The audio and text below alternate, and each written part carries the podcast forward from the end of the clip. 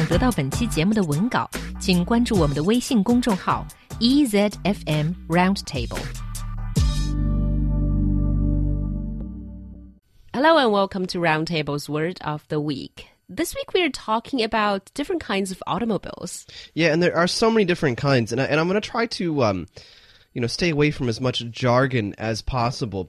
Cars in general, by model or type of car, they're generally separated into two box cars or three box cars. And so the boxes are basically in a three box car, for example, the engine is one box, the passenger area is the other box, and then the trunk is the third box. So that so in a two box, all you have is the um, the engine area and then the passenger area. And the trunk storage area, it's all together. It's only two boxes. 一般的车呢都是分为两厢车和三厢车。那么两厢车一般指的就是乘客的座位和后备箱是一体的这样的车型。 All right, and so let's take a look at uh, uh, one of the uh, two box cars. It's called a hatchback, and it's actually a fairly small car.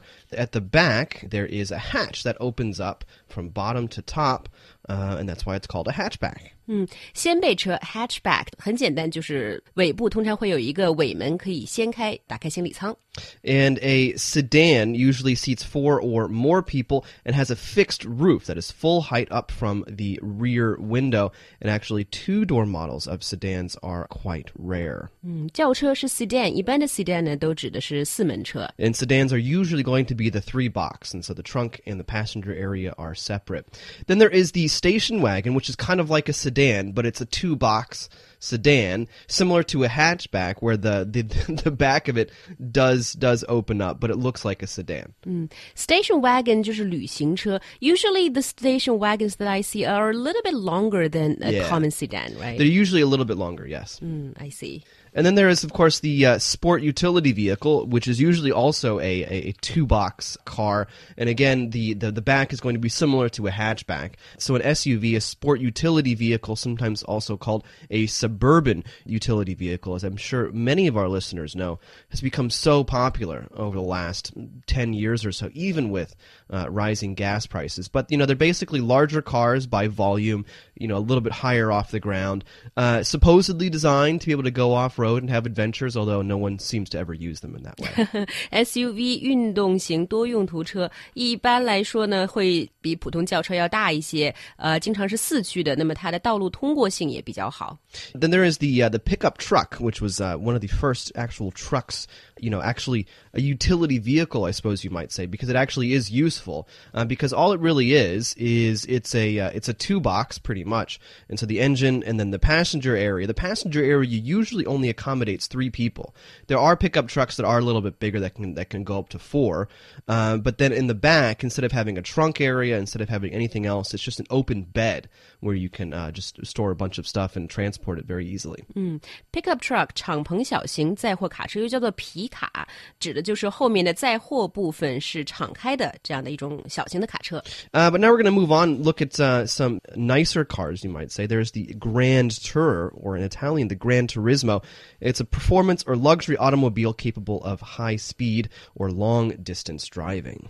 Grand Tourer 指的是小型跑车，so usually it's a two seat. Yeah, car, it's right? usually only two seats or a two plus two um, arrangement. And then there is, of course, the uh, convertible, sometimes called the cabriolet, the cabrio, a soft top, a drop top, or a rag top. All right, that's a lot of names, but in Chinese, convertible 就是敞篷车. I'm sure that's uh, kind of cars that we see a lot in movies. In movies, yeah, especially like with Tom Cruise and Nicole Kidman, and the the hair is blowing in the wind and things like that. Convertibles, simply enough, are just cars. Basically, just the top can fold down, and it can convert from a car with a roof to a car without a roof. And then there is the supercar, sometimes known as an exotic car, which is very expensive, and it's a high performance sports car or grand tourer. Uh, and if you've played any, uh, you know, um, really good racing games, you'll know what a supercar is. Like Forza, you play Forza, you ride some supercars, and man, they are difficult to control. All right, supercar 超级跑车、万能车。呃，作为普通人，我们只要记住它很贵很贵，一般人都开不起就可以了。 And finally, uh, we're going to slow it down a little bit for all you uh, family people out there. There is the minivan, which is basically a van, but a minivan is basically just a smaller van for personal use. So in, in some cases, it can fit up to eight people, I think. 嗯，I see minivan 又叫做厢式旅行车，比普通的车肯定是要大一些，可以坐到八个人。 And you see in, in many uh, American sitcoms or, or comedy films, a man, he has a really nice, you know, convertible car, and then a couple of years later he gets married and he has to get a minivan. so it's definitely for family use. Exactly. And that's all we have for Roundtable's Word of the Week.